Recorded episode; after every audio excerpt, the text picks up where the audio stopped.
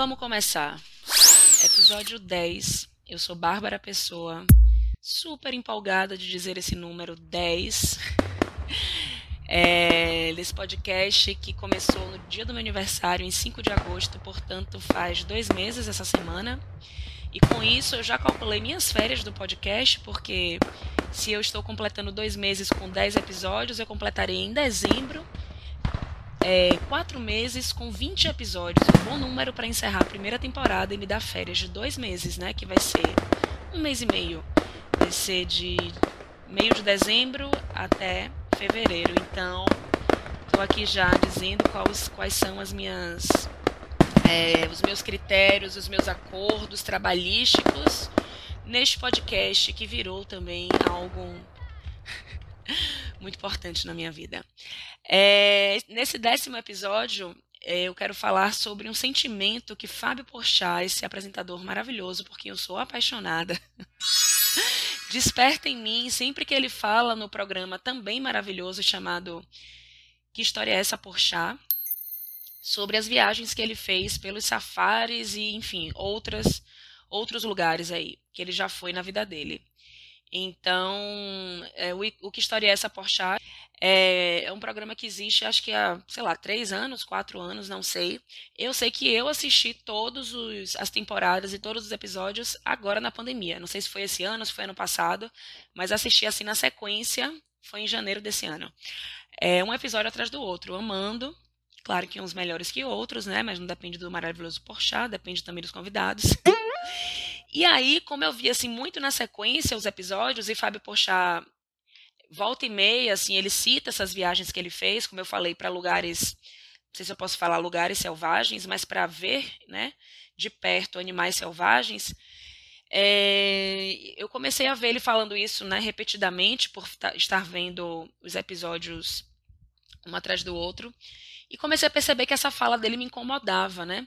Essa, essa expressão de curiosidade ou de desejo, vontade de estar perto de animais selvagens. E não só ele fala sobre isso em alguns episódios, como alguns convidados também vão para lá contar histórias a partir dessas experiências. E eu comecei a me perceber assim um pouco é, incomodada mesmo, né, com essa relação do ser humano com esses animais, né, que estão lá de boa, ou já estiveram em algum momento, pelo menos, de boa, vivendo a vida deles, e a gente pagando, assim, né, quem pode, eu não posso, nunca paguei, também não pagaria, mas as pessoas que podem pagando dinheiros e dinheiros, né, para se deslocar é, nesse, nessa distância para ter esse tipo de experiência, né, que é observar um animal selvagem é, o mais perto que se pode.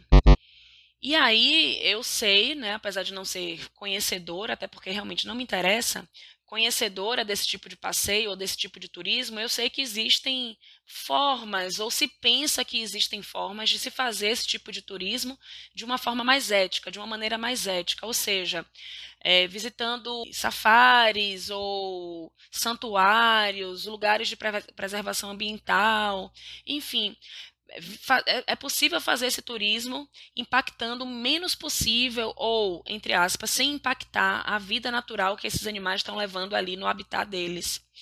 É, é uma ideia que se tem. Eu, Bárbara, esse sentimento que eu tenho, ele é muito menos em relação ao impacto real, assim, é, visível, digamos, que se tem nesse tipo de encontro entre um ser humano com uma câmera ou mesmo sem uma câmera parado com esses animais e muito mais é um incômodo em relação à ideia de que se pode estar nesses lugares sem constranger, né? Que se pode realmente estar invisível nesses lugares, de que se é possível fazer esse tipo de contato sem que haja constrangimento. Acho que a palavra é essa, não tem outra. E eu acho que o incômodo ele vem também porque eu não consigo não relacionar é, esse tipo de ideia a uma ideia a, a, essa atitude predatória, exploratória, sei lá qual é a melhor palavra, que os seres humanos, em geral, alguns mais, outros menos, estabelecem sempre que podem é, nutrir uma relação de poder com quem quer que seja, muitas vezes com outros humanos. Então, é, as violências, digamos assim, elas não são todas iguais. mas elas podem ser de graus diferentes e reproduzirem a mesma lógica. Então, vamos falar de outro tipo de violência que não tem nada a ver. Mas, se for falar na, na violência contra a mulher, ao meu ver, né, eu, Bárbara, entendo que o, o, o homem, vamos colocar o homem, que diz para sua parceira não usar determinada roupa porque, enfim, é curta e é coisa de puta ou sei lá o que, é diferente do homem que espanca, né, a sua parceira. Sei se eu posso chamar de parceira, mas, enfim, espanca a, a mulher. Não é a mesma coisa, mas é, reproduz uma mesma lógica, que é uma lógica machista, que é uma lógica de dominação, que é uma lógica de, de violência contra a mulher. Então, é claro que um passarinho na gaiola é claro, não sei se é claro, estou pensando agora, porque agora eu só faço episódios assim no fluxo do meu pensamento. Hum. Preparar-se para quê? Se a improvisação é uma dádiva. É, então, um passarinho na gaiola, pelo que eu estou pensando aqui agora, não há de ser a mesma coisa que um leão solto nesse, nessa, nesse lugar aí, né? E, os, e, e as pessoas assim olhando, sem fazer nada e tal, e ele tendo livres movimentos, correndo, subindo em árvores, caçando, sei lá o quê. Hum. São coisas, me parecem que são coisas diferentes.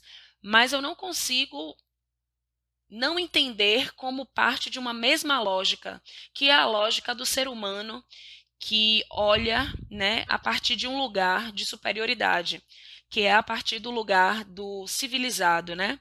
Claro que o leão, ele não vai ser tido como civilizado, nem o elefante, mas a gente sabe que existem, por exemplo, safaris humanos, que são justamente esses passeios ou esse turismo em determinados lugares, sei lá, não sei aonde, na Ásia, ou enfim, onde pessoas tidas como não civilizadas passam, por, passam também por esse tipo de observação e as pessoas vão com suas câmeras fotografá-las, muitas vezes jogam objetos. E eu não consigo, então, de, é, separar tudo como se fossem coisas completamente diferentes. Mais uma vez, eu acho que o passarinho que está na gaiola e a, e a pessoa que está. e o leão que está solto no safari sendo observado, ambos estão sob um olhar de, de um ser que é o humano que se sente à vontade, né, para explorar, ainda que seja a imagem, ainda que seja a exploração da imagem.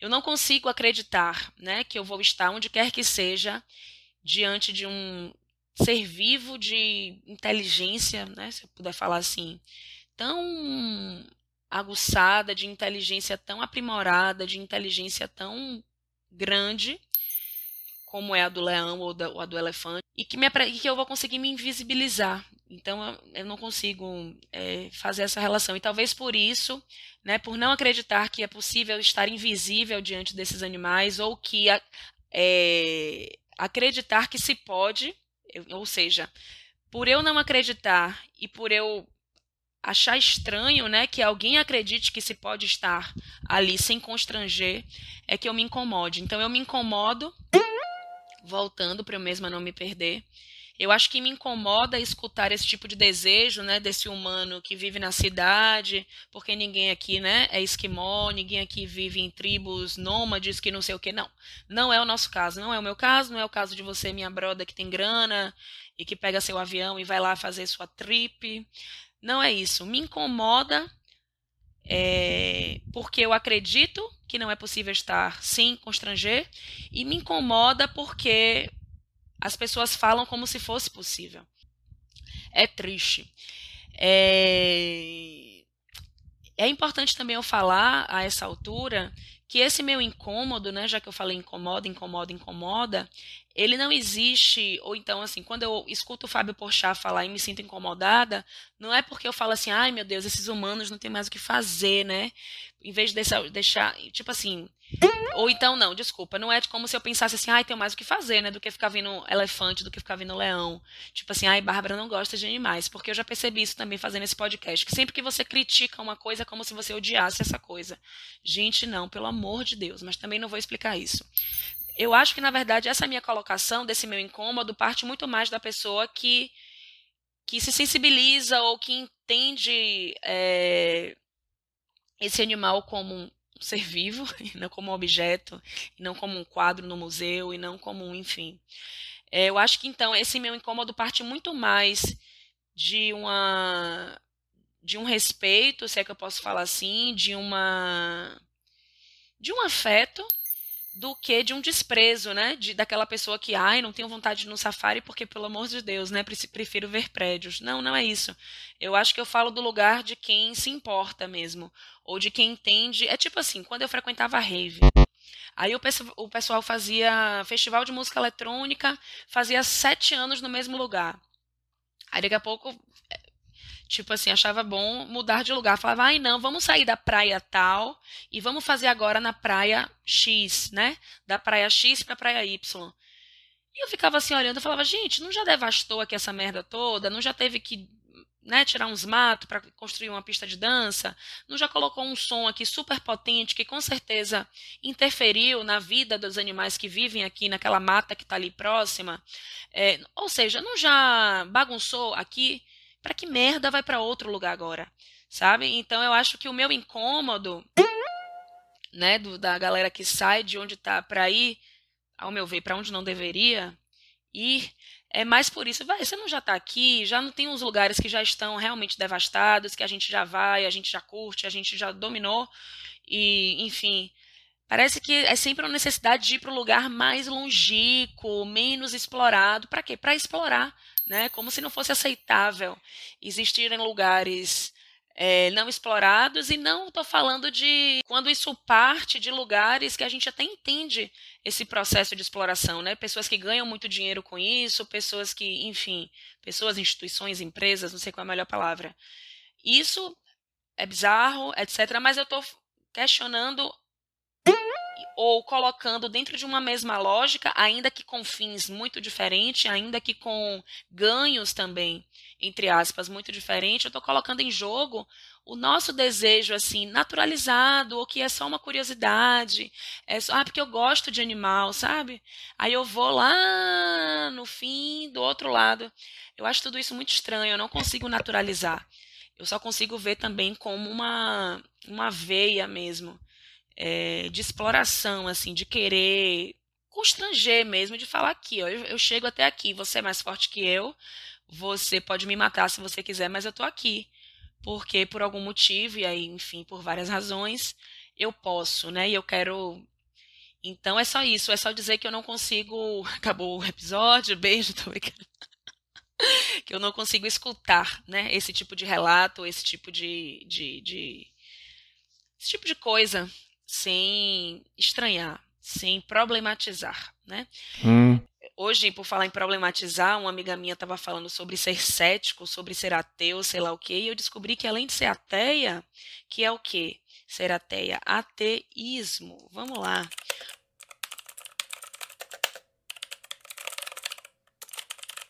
O ateísmo é a doutrina ou atitude de espírito que nega categoricamente a existência de Deus, asseverando a inconsistência de qualquer saber ou sentimento direto ou indiretamente religioso, seja aquele calcado na fé ou revelação, seja o que se propõe a alcançar a divindade ou em uma perspectiva racional ou argumentativa.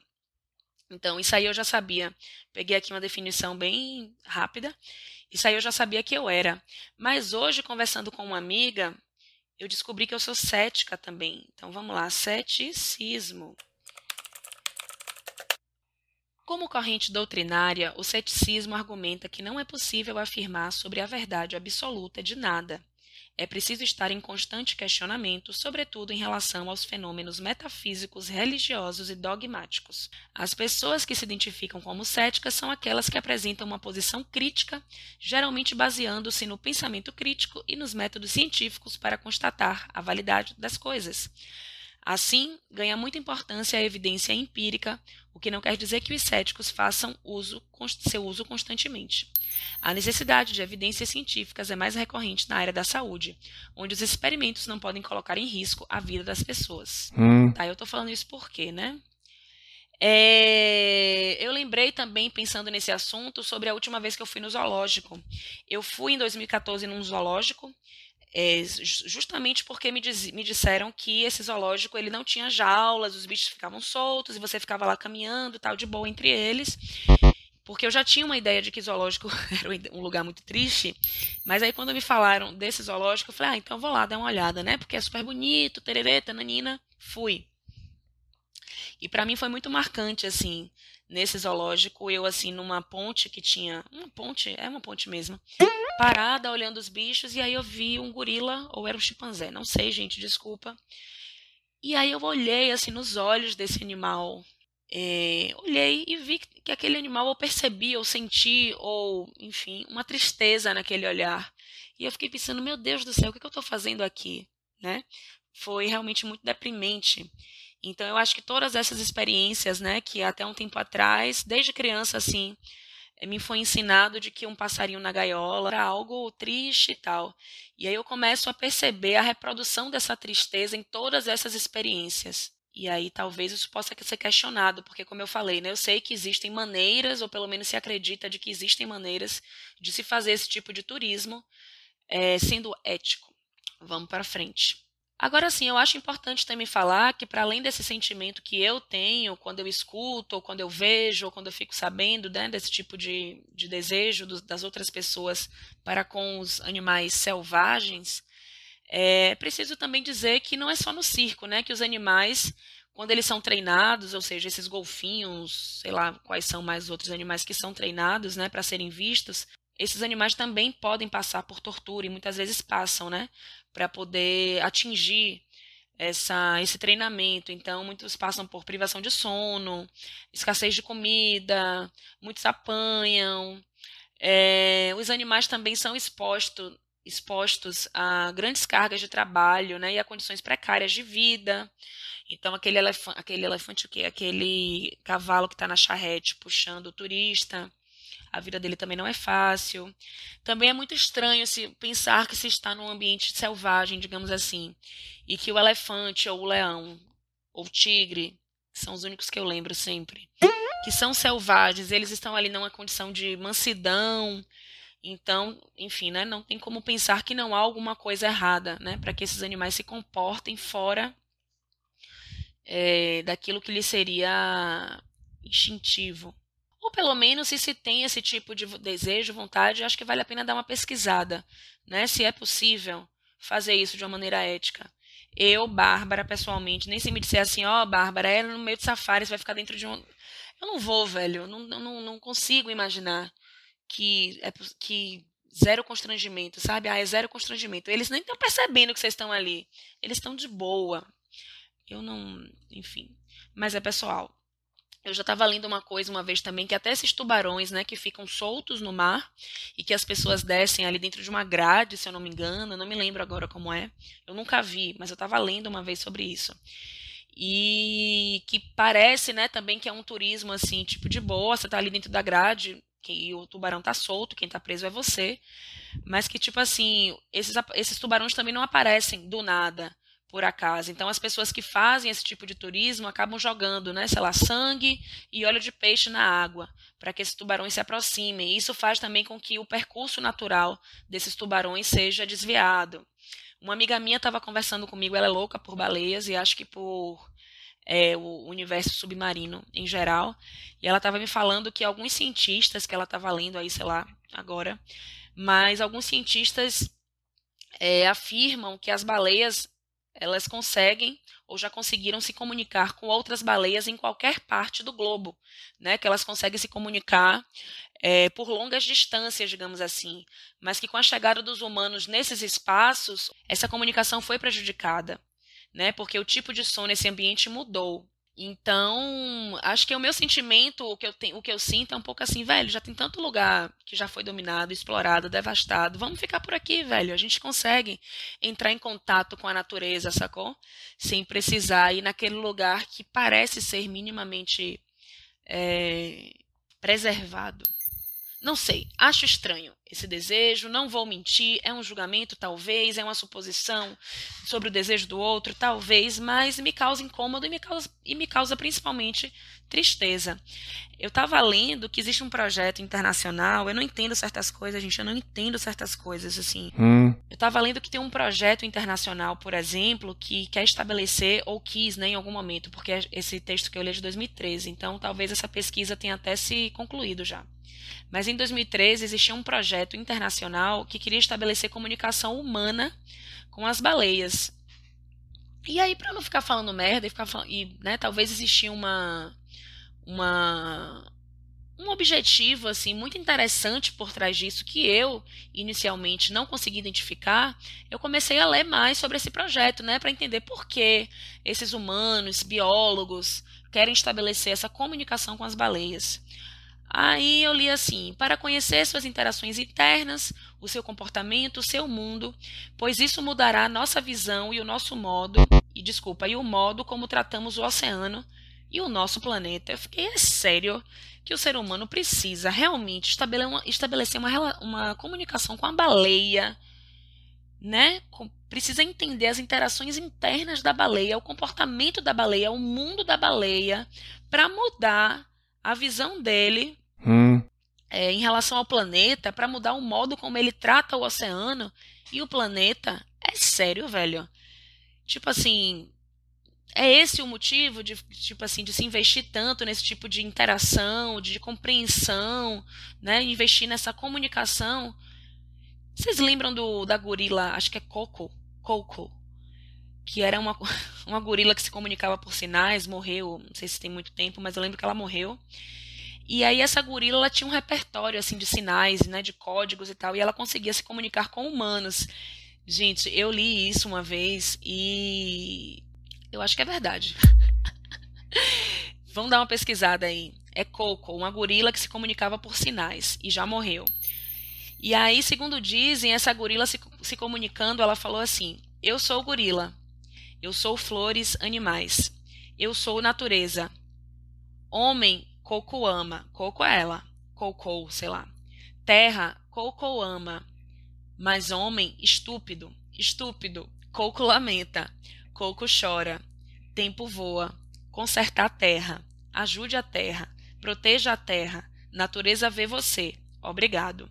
Tipo assim, véi, Coco já deu a ideia, man. E você tá querendo conhecer as interações internas, o comportamento, o mundo das baleias. Estabelecer uma comunicação humana com as baleias com esse objetivo, para que a partir disso, a partir do, da ideia que a baleia vai dar a gente, a gente vai mudar nossa visão e o modo como a gente trata o oceano e o planeta. Tipo assim, cara, foi mal aí. Os biólogos são normalmente fofos, né? São eles que cuidam dos animais, mas assim, eu não consigo deixar de ver uma necessidade sempre de, de invadir mesmo. Véi, deixa as baleias. E aí, esse projeto das baleias ainda diz assim: o projeto também poderá servir como ponto de partida para a comunicação com outras espécies, brother. vai ali na Cachoeira da Fumaça, que já foi devastada, vai ali no. Ai, que saco! Com outras espécies com que os, os seres humanos possam se encontrar no âmbito da exploração espacial. Da exploração espacial. Hum. Eu não entendo, não. Um teste, um treino. Ah, isso é o cara falando, o biólogo falando. Um teste, um treino antes de encontrarmos outras civilizações. Poderemos usá-lo para examinar o que acontecerá no espaço profundo, não no nosso tempo de vida, mas daqui a centenas de anos. Que centenas de anos, brother! Tipo assim, né? Com os humanos extintos. Tudo bem também aceitar isso, né? Porque já foi. É, e aí, esse negócio de tipo assim, ah, é porque eu sei lá, eu faço isso, eu tenho. Eu quero me conectar com a terra, eu quero me conectar com o meu lado animal. Gente, você não faz parte de uma tribo nômade. Você já tá, assim, tipo. Eu, eu assim, Bárbara Pessoa. Essa conexão aí, fio, é, é de escada, sacou? Tipo assim, é um, para mim a exploração é disfarçada de, ah, quero me conectar com não sei o quê. Você não faz parte de uma tribo nômade, de uma comunidade esquimó. Sei lá, você não está integrado a essa realidade, não é a partir desse olhar de explorador ou desse olhar, né, eh, de um olhar que está fora, que está fora, que você vai se integrar a essa realidade. Eu fico assim triste, indignada. Hum. E para não dizer que eu não falei das flores, é, para quem tem interesse né, em fazer esse tipo de visita, turismo, sei lá o quê, tem as instituições que resgatam animais, inclusive selvagens, né? Animais que por alguma razão não podem ser reinseridos na natureza. Então, talvez seja interessante visitar esses lugares. Ou, enfim, safaris, áreas de, de proteção ambiental, santuários que buscam essa relação mais ética de turismo.